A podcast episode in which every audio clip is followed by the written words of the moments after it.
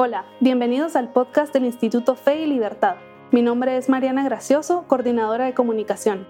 En este espacio conversamos con expertos, analizamos posturas sobre economía, religión, libertad y más.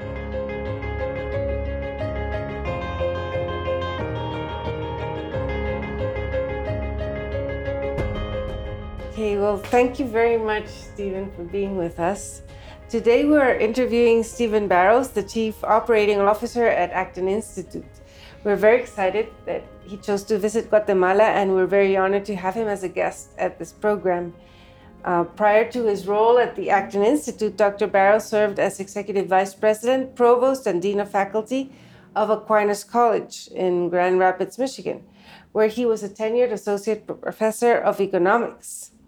While at Aquinas, he taught undergraduate and graduate courses in economics and led a team of more than 85 full time faculty, 150 part time faculty, and 30 staff members, serving more than 100, uh, well, no, 1,500 undergraduates and 150 graduate students. Yes. Okay. Uh, Dr. Barrows also served 21 years in the Air Force as an acquisitions officer uh, an economics professor at the United States Air Force Academy, and a faculty mentor at the National Military Academy of Afghanistan. He retired from the Air Force in 2013, holding the rank of lieutenant colonel. Uh, a graduate with distinction of the Air Force Academy, Barrows has a Bachelor in Science degree uh, in economics, a Master's of Arts degree in economics, also from Pennsylvania State University, and a doctorate in economics from Auburn University. And he lives with his wife, and you have three children, uh, three sons and two daughters. Yes, yes, yes okay. exactly. okay, okay. Well, thank you again very much for being with us. And it's a pleasure. Thank you for inviting me. Yeah. Yes, thank you, Carroll. The first question would be why you chose to become a professor of economics. Yes, well, when I was an undergraduate, mm-hmm. uh, I took my first economics course and really enjoyed it. And then subsequent to that, I found out that I actually enjoyed telling others about ec- economics. and so at the time, I asked the Air Force if they would uh, send me to get graduate studies in economics, and they agreed to do that. And the more I engaged the subject, the more I realized I just loved teaching it. And it's, uh, it's been just a delight to have that as part of my vocation. Mm-hmm. Economics has been dubbed the dismal science. Ah, yes, yes, yes. And in recent years, I think the, the discipline has incorporated a lot of math. Yes, it has. And so many undergraduate students probably are a bit fearful uh, when they approach economics. Sure. Uh, I don't know how how do you persuade them that, that it's not the dismal science. yes, well, you know, when you take a look at the field itself, of course, economics by its nature is going to deal with a phenomenon of scarcity. And in fact, the best uh, definition I've heard of economics is the study of human action under conditions of scarcity. But then you say that the flip side of this is that it actually leads you to show how to create prosperity and how to, uh, you know, understand human nature, understand the choices that people make, the trade-offs that exist, and then why it is that certain uh, aspects of humanity engage in activities which lead to prosperity and other aspects don't lead to prosperity. So if you start out with, with a positive perspective of what economics can provide, I think that it serves as a motivation for students to think, oh, maybe this isn't quite as dismal as mm-hmm. I suspect. So that's great. Um, and then you taught Christians, right? Uh, yes. Who who probably will also have some prejudices against economics. That's right. Um, they may feel it's sinful to pursue profits, for sure, instance, right. or to own property. Yes. Or or maybe they have other concerns. I don't. Um, what what did you say to students who who were very faithful um, and and might have these concerns. Yes. So a few things. When I would, irrespective of the setting, so whether it was a secular college or or a Christian college when I taught at Aquinas, uh, I really wanted to emphasize the importance of the human person. And so when you take a look and focus on the human person, there's several things that you can demonstrate from that. First, that everybody has an inherent dignity, and most people would agree with that, whether or not they're Christians or not. Uh, but then from a Christian framework, you would go on to talk about how because we are created in the image and likeness of God, and we have therefore freedom to co create with God and to imitate Him in His creative work.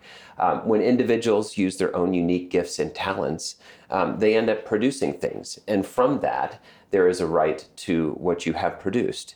Um, that's known just from natural law, but it's also known from the Bible. So you can say to individuals, you know, there is a commandment, thou shalt not steal.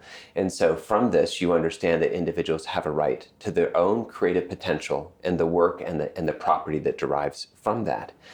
When you help students to understand this, eventually um, you can compare and contrast different political, political economic systems and show that one is compatible with the human person and their dignity, and the other one is not compatible.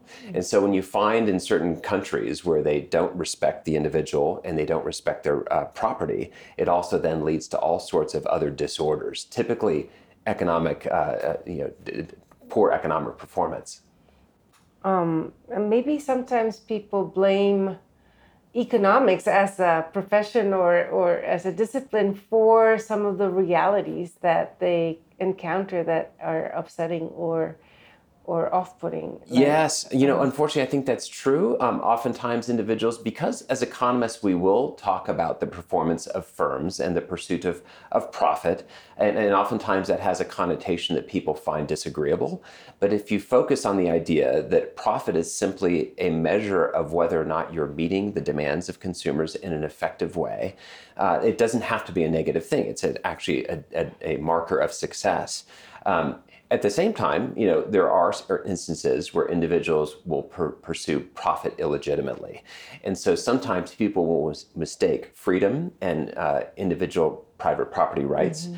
with what we would refer to as, say, cronyism, where there's corruption or there's um, lack of respect for the rule of law, lack of respect for human dignity, and that can lead to corrupt forms of profit. And so, unfortunately, those distinctions aren't necessarily evident initially, and you have to dig a little bit deeper to show the differences between profit, which is a natural reflection of good performance, um, and profit, which may be gained illicitly um, I don't know if this happens in, in, in the United States classroom, but uh, I think a lot of people in Latin America may feel that in order to imitate Jesus Christ, mm. you have to um, sort of move away from the material ah. world and and um, maybe decry profits or or, or just uh, go off and live like a hermit in, in order to be saintly, you know. Sure. And um, renounce all our earthly possessions. I don't. Um, maybe they view the the material world as something that that is bad. And do you think that is something that is worth uh, engaging uh, in in the classroom and, and talking about? Absolutely. I mean, we know just reading the New Testament that uh, Christ speaks to uh, speaks many, many times about money. And so, money and profit and wealth. And there are many warnings throughout the scriptures about being wealthy and the dangers that accompany wealth.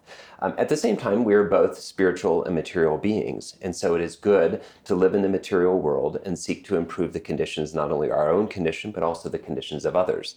And so, in light of that, the question isn't so much um, whether or not we need to be using our gifts and talents to be creative and help improve our material condition. But then the question becomes, what do we do then with that improvement? So we need to be thinking in terms of is the material world, am I pursuing it for its own ends, or am I pursuing it with a long term vision to fulfilling my calling before God. And so, yes, some people actually may be called to a life of asceticism and removing themselves in some ways and committing themselves to prayer. You know, taking a, a vow of poverty, uh, th- that is a legitimate uh, calling. Uh, but others are actually called in the world to produce for others and to serve others in the marketplace. And so, there's no dichotomy here. You can mm-hmm. actually do both and serve the Lord in different ways. In different ways. And you can be saintly. that you can still be saintly. And, and, some people are actually called to be entrepreneurs and to live out their vocation in a saintly fashion that way. All right. Oh, was Jesus a socialist? Absolutely not. so, I mean, depending on how you define the terms, I mean, when you think about it, as I mentioned previously, because we've been created in the image and likeness of God, um, we therefore have an inherent dignity and have gifts and talents that it can be used uh, to serve others. And because of that, we derive from that the notion of private property, that the things that I produce from my labor, I have a right to, to, to own them because they are the outcome of my own efforts. Um, and then the question becomes, what do I do with the resources that I create? And so it's interesting. In economics, we oftentimes talk about the subjective theory of value, that tastes and preferences are subjective. And that's true, and it's in a proper mode of analysis. But at the same time, there is objective value. And so I could use my wealth to go out and buy illicit drugs, or I could go and use my wealth to purchase food and clothing for my children. Mm-hmm. and so in the one case, well, um, I'm showing my preferences in a subjective way, but that would be for an evil cause and the mm. other would be for a good cause. So in both cases, economics can be used for the analysis and then you can bring objective Christian ideas to the assessment of that. To the assessment. Mm-hmm. Okay. That that's actually really helpful. Oh, I think I think because we we encounter um, many people want to put Jesus in a box, you know, yes. he, he or, or, or appropriate mm-hmm. uh, Christianity for their ideological positions. And, yes. And that what you said is very helpful because it, it puts um, the objective and the subjective uh, on, on the right plane. Yeah. Exactly. Like, what do we do with Wait. the wealth that we create, mm-hmm. and uh, and how do we go about using that in service to others? Mm-hmm. That's the important thing. Christ mm-hmm. wants us to think about how we serve others. And so. some choices are economic in nature, and some choices are ethical in nature. Absolutely. Yes. yes. The different dimensions. Um, why, why is freedom so important to, for the correct functioning of markets? Yes. So it goes back, I think, initially to the idea of scarcity. So when we speak of scarcity and the resources being limited uh, uh in the earth, the question then becomes how do we best ration those mm-hmm. scarce resources and also create and overcome scarcity and create new wealth? And so there's different mechanisms to do so. Um, one of the most important in the ways that you can actually send signals in the marketplace for where resources ought to be used and how is through prices. And prices are generated through the interactions of individuals in the marketplace, which presupposes private property. And so, if individuals have ownership of the things that they have, then there's going to be demand for those things and there's going to be limited supply. Prices come together to send those signals. And so, that is where uh, freedom and private property trace ourselves back to the notion of uh, prosperity and, and overcoming scarcity. Right. Um, and if you, if you, um, use coercion or you distort the signals. You and, absolutely distort the signals. You create uh, inefficient. Yes. And if I could run with that yeah. idea, so mm-hmm. there's the sort of the totalitarian socialist non-ownership where the state tries to mm-hmm. direct things, which ends up in lack of mm-hmm. prosperity. There are conditions where action should not necessarily be adjudicated through prices and that's where some of the ethics would come in. So, for example, uh, you'd mentioned I'd been to Afghanistan if there was a battlefield and a medic sees injured soldiers on the battlefield, they aren't going to stand there and, or they shouldn't say, who's going to pay me the most to help them uh, with their injuries, right? They're going to instead take a look at triage who is the most severely wounded and can still be saved and who um, may i could set them aside because you just have a broken arm we can set you aside for now and i'm going to work on the person here. So that's another mode of rationing right? Mm-hmm, so the person is using triage to ration who needs my medical services the most at this time. Uh, but ordinarily, uh, the marketplace uses the price signal as the most effective way of showing where resources should go and how to create wealth. Um, I, I, was an undergraduate in the United States and I, I, yes. I studied economics. And I, m- my feeling is that most uh, professors in US colleges nowadays mm-hmm. are Keynesian or that's, Marxist. That's probably true, yes. And uh, so the classic liberal perspective is not really taught in a lot of colleges.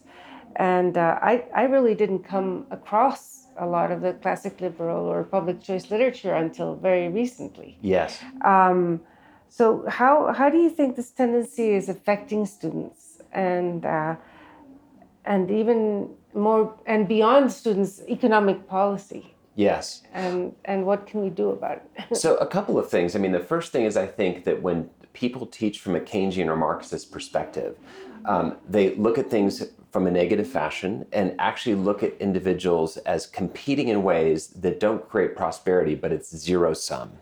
And then oftentimes to adjudicate, they'll bring in the state and say the state has to decide where the resources go. Uh, instead, if you take a look at the classical liberal uh, perspective of economics, you find that individuals actually create wealth and you can expand um, what is available for people. And unfortunately, when you see that individuals do teach more of a Keynesian or Marxist perspective, it becomes very negative, very uh, zero sum game. Mm-hmm. Um, whereas I think the classical liberals show that human beings are creative and not just consumers. Mm-hmm. They're not just competing for resources, they're creative. Mm-hmm. So it becomes a positive sum game. Absolutely, yes. Um, here in Latin America, the church um, and, and academia became quite enamored, I think, with left wing mm. uh, uh, philosophy sure. or philosophical perspectives. Especially, um, I don't know if you've heard of liberation theology, and, mm, and yes. it had a very big impact in, on Central America. And mm. The liberation theology is based on development, um, uh, unequal development or dependent development theories. And yes. It had really quite an impact, and uh, it's still around, which is pretty amazing, even though I think dependency theories have been debunked yes. to a great degree by yes. by evidence and and and even uh, in writing, uh, but it's still around. So I don't know if that is also something that you've experienced in the United States and Yes, probably less so in the United States, but what I think they both have in common is this idea that you have this zero sum game and that really wealth isn't being created so much as it's being stolen or extracted from others. Now, unfortunately, there are instances, and I spoke about this moments ago, of crony capitalism, right. mm-hmm. where there are individuals who are, through corruption or unjust access to special privileges from the state, end up doing things that aren't necessarily wealth creative as gaining unfair advantages over others and using the law to their advantage in ways that others don't have equal access to. Uh, so that has exacerbated the problem. But in reality, that's a distortion of free markets, and that's a distortion of what the respect for the human person and private property brings to society. Uh, because in the end, the, and this is empirically demonstrated time and again, that in, in societies where human rights are respected, there's uh, equal access to institutions of justice, and the human being is allowed to be free to be creative, those are the societies which end up being most prosperous, and where actually where, where the poor are, are, are helped the most and are lifted up um, out of poverty. What do you find um, most interesting um, in the future of the economic discipline? You know, have you read new authors that are doing exciting things? Where where is economics headed as a yes. discipline? So it's interesting because I'm I'm less involved the most recent years in the latest uh, in, uh, mm-hmm. uh, areas of economics. But one of the things I find interesting is typically we speak about um, human rationality, and there have been individuals that have delved deeper into this idea of human rationality. And what does that mean? Because there are some phenomena that we see in the marketplace that, that don't seem to reflect uh, individuals making a rational choice. So this goes a bit deeper into the notions of the human person. And I think, especially from a Christian perspective, it would be good to continue that research and that line of thought. So on the one hand, there's this homo economicus, where we're mm-hmm. pursuing our own self-interest and we're making rational choice in the marketplace. And I think that's largely true. But there's some deeper, I think, even neurological and biological uh, considerations. And I think that field of economics is quite fascinating that's behavioral economics. That, that's that right. What, there what is, they're calling yes. yes. And, and there's the bounded rationality that I think the Ostrom and at the Bloomington School developed. Ab- absolutely. rationality, yes, but there's a lot more to human beings. that's exactly right. That's right, exactly right. right. So I think that's it. And it's not necessarily a new field. It's been around for a number mm-hmm. of years, but I think that there's continual research in this area that I think is quite intriguing. It's so. yes. Um, what will the profession look like in the future? Oh my. So, I, you know, it's interesting. Some of the areas where I think that the profession is going to have to grapple with uh, deals with technology, especially in macroeconomics. So, um, irrespective of what thing people think about Bitcoin and uh, distributed ledger technologies, there are new and intriguing questions from a macroeconomic standpoint about monetary policy and the role of money in society. New questions are being raised because of the phenomenon of Bitcoin on whether or not central banking is something that is the best type of monetary system for a society. Uh, and so I think this is going to be an interesting thing that economists are going to have to weigh in on what is the nature of money, how does it function in society, and what does new technology bring to us, and what are the new risks that come with this technology. That is really interesting. And um, what, what can we do here at Instituto Fe Libertad uh, to improve the understanding of sound economics? Yes. So I do think most of the errors in economics um, are not technical so much as they are anthropological. So if you get the human person wrong, you're going to end up going down paths that are going to end up being harmful to the human person. And so going back and emphasizing our nature as individuals created in the image and likeness of God, and that from that derives important um, uh, you know, truths about the human person and private property. Um, I think those are the most important things you can convey because in, in as technical as economics has become, in that technicality, they have lost sight of some of the fundamentals of the human person. So I think that's one of the most important things Fe Libertad can do to help advance a free and virtuous society. That is a great note to end on. Oh, thank you. thank yes. you so much. Well, thank you so much for this interview and for supporting the work we do at Instituto Fe Libertad. Yes, thank you so We're much for your work. Grateful. for more information regarding Instituto Fe Libertad, its work, activities, and what was discussed in this episode, you can visit our website, uh, feylibertad.org, and our sites on Facebook, Twitter, LinkedIn, Instagram, and our YouTube channel. Thank you very much for joining us. Thank you.